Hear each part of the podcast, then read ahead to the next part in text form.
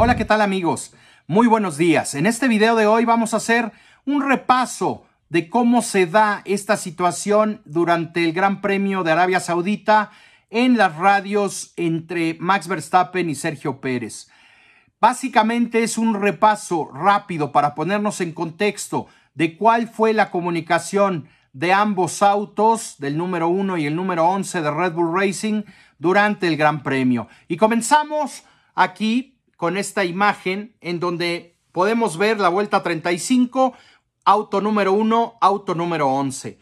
Las comunicaciones que hubo con ellos, eh, hablaron básicamente sobre cómo estaba el auto. Eh, Max reporta que tenía algunas situaciones. Checo también reporta que el auto se, se mostraba un poco suelto del tren trasero, al igual que dos vueltas antes lo había dicho Max Verstappen. El equipo dice que todo luce bien, que no se preocupen, les iban dando las diferencias. Eh, por su parte, Hugh Beard a, Checo le daba indicaciones. Ahora vamos por Botas, que está eh, eh, en pista delante de nosotros, acaba de salir de pits. Le da el tiempo de Max, 32.4, la diferencia es de 4.3 segundos. Le dan indicaciones, por otro lado, Giampiero Lambiase a Max Verstappen le dicen display 5, posición 2, para que haga modificaciones en el volante. Eh, Hugh Beer también le dice regresamos al objetivo. Ahora, estamos simplemente cubriendo a Fernando que está haciendo actualmente 33.1.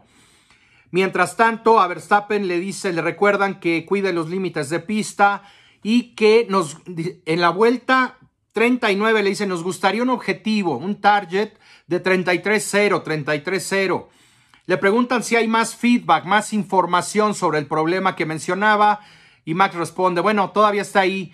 Y el equipo, eh, eh, Lambiasi contesta, ok, eh, entendido, el objetivo 33-0.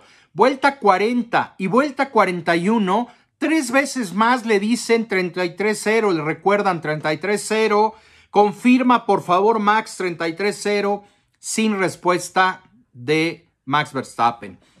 Mientras tanto, Checo menciona que tiene una, ah, eh, un objetivo ¿no? de, de 32.6. Max, está Max haciendo el mismo tiempo y le dicen, la última vuelta de Max es 32.6. Ahí es donde Checo pregunta, ¿por qué me piden 33 ceros?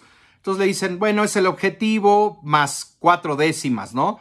Eh, en fin, Checo dice, bueno, estamos em, empujándonos uno al otro sin razón, no es lo más inteligente por hacer. Y bueno, mientras todo esto pasaba en el auto de Checo, en el auto de Max no había respuesta.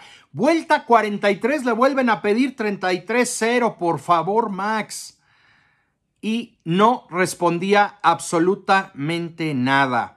Vuelta 44, lo mismo. Vuelta 45, le dice, tienes cinco vueltas, te quedan cinco vueltas más. La diferencia es de cinco segundos. No, no contestaba Max hasta que pregunta cuál es la vuelta rápida y le dicen que no están preocupados por eso en el momento, Max. Y Max contesta sí, pero yo sí. Y le contestan 32-1, 32-1 es el récord.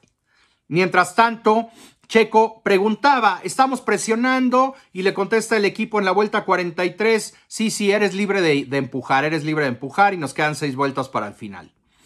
Después de eso, en la vuelta 46, no hay, de la 46 a la 50 no hay comunicación por parte de, Max Verstappen con su, con su ingeniero, mientras a Checo solamente le indicaban la vuelta de Max 33-1, quedan tres vueltas para el final. A dos vueltas del final pregunta Checo cuál es la vuelta rápida al momento, le dicen tú tienes la vuelta rápida 32-1. Y obviamente en la última vuelta le indican que está en ese último giro. Y bueno, después de eso pasó el tema de que ya termina la carrera y les dan la indicación de que, bueno, de que Verstappen había ganado la vuelta rápida. Esto fue el contexto en el que se da todo esto. ¿Qué ha pasado después? Bueno, muchas cosas han estado pasando. Opiniones van y vienen. Eh, salió eh, tanto Timo Glock como Robert Dornbos a hablar por su parte Robert Dornborns e incluso lo compartí en mi blog, la transcripción de sus palabras, básicamente diciendo que Max no es un piloto que obedezca y que él, pues él es un piloto que sale a correr y que toma sus propias decisiones. Recordemos que Robert Dornbos es también muy cercano al clan Verstappen, al grupo que controla y que maneja a Max Verstappen, su representante y por supuesto el papá de Max.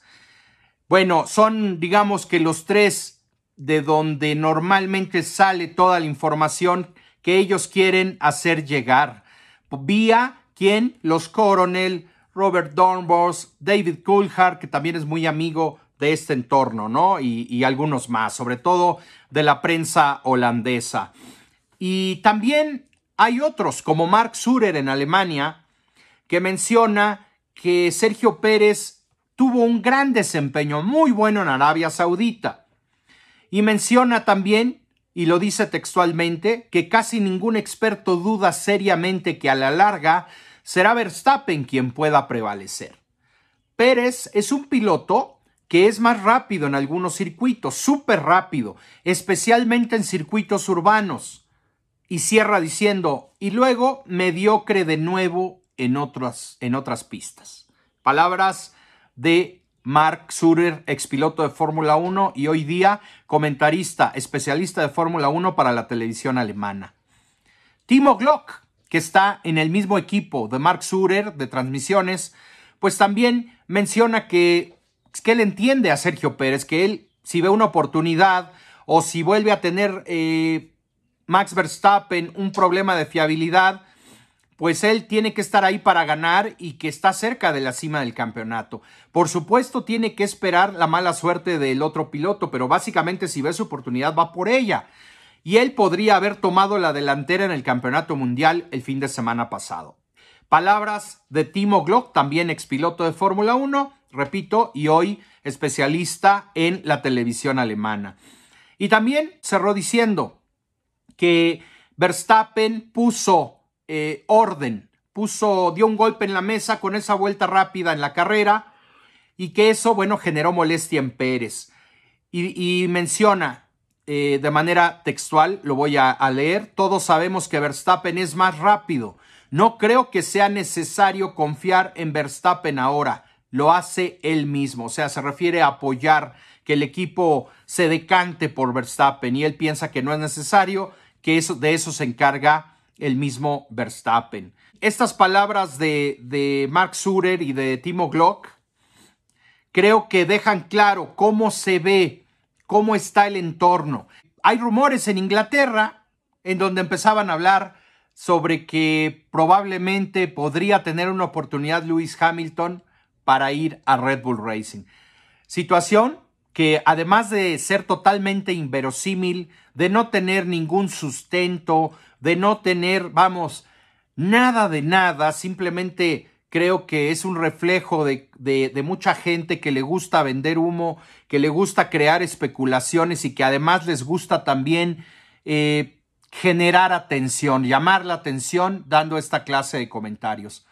Lo ha dicho ya el mismo el mismo Ted Kravitz de Sky Sports, que él no ve cómo alguien puede tener eh, más apoyo que Verstappen dentro del equipo, incluso mencionando que el equipo en determinado momento, Red Bull, va a apoyar a Max Verstappen por sobre su compañero Sergio Pérez, independientemente de cuál sea la situación en el campeonato. También han hablado eh, repito, han eh, esparcido rumores como estos, vean estas fotos que les voy a compartir en este momento. Este es, una, este es un artículo que vimos eh, eh, publicado el día 22 de marzo por Lidia Me, que es un artículo que estuvo en un sitio de Sports Illustrated.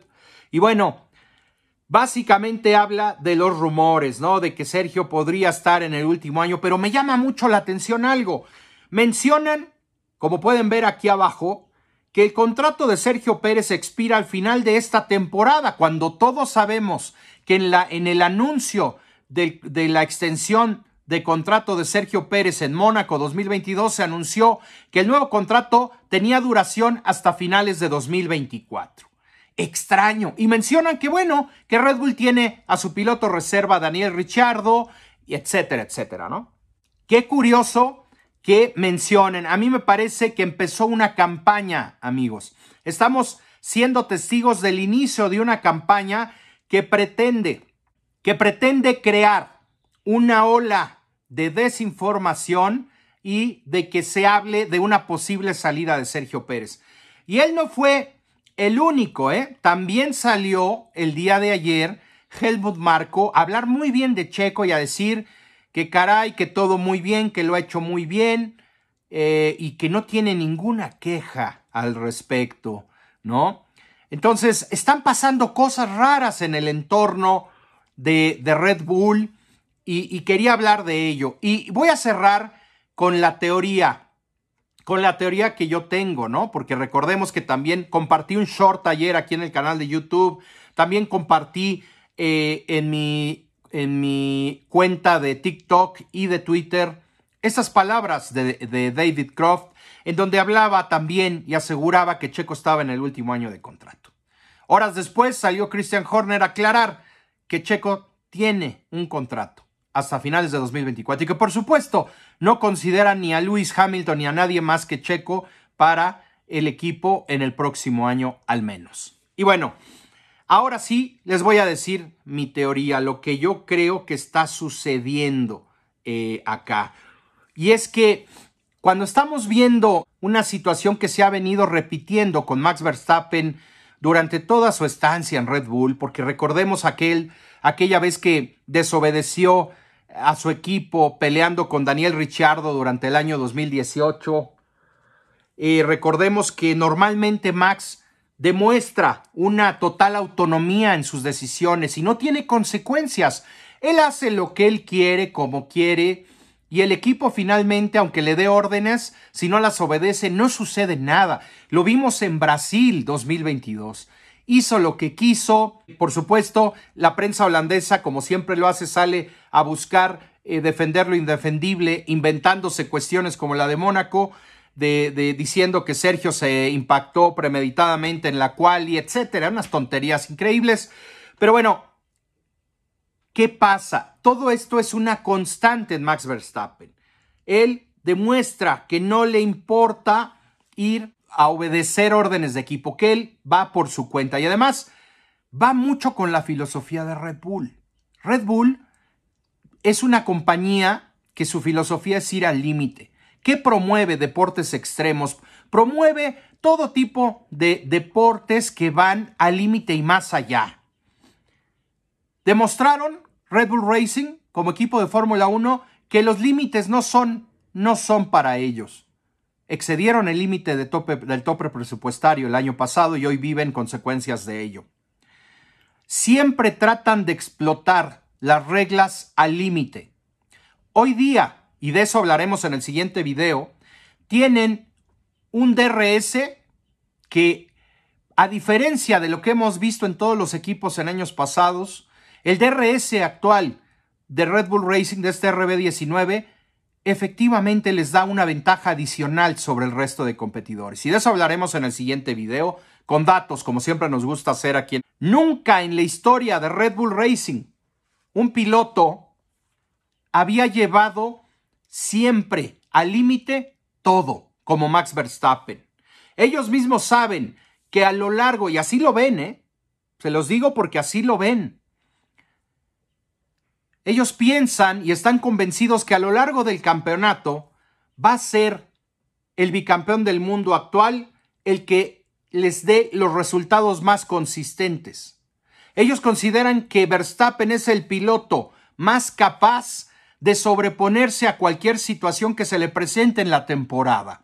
Es el piloto más rápido, más audaz. Ellos así lo ven, por eso lo firmaron hasta 2028 han apostado a todo o nada con Verstappen. Y a eso se enfrenta Sergio Pérez. Ahora, Horner, Marco y compañía, todos, lo único que hacen es aplaudirle a Verstappen.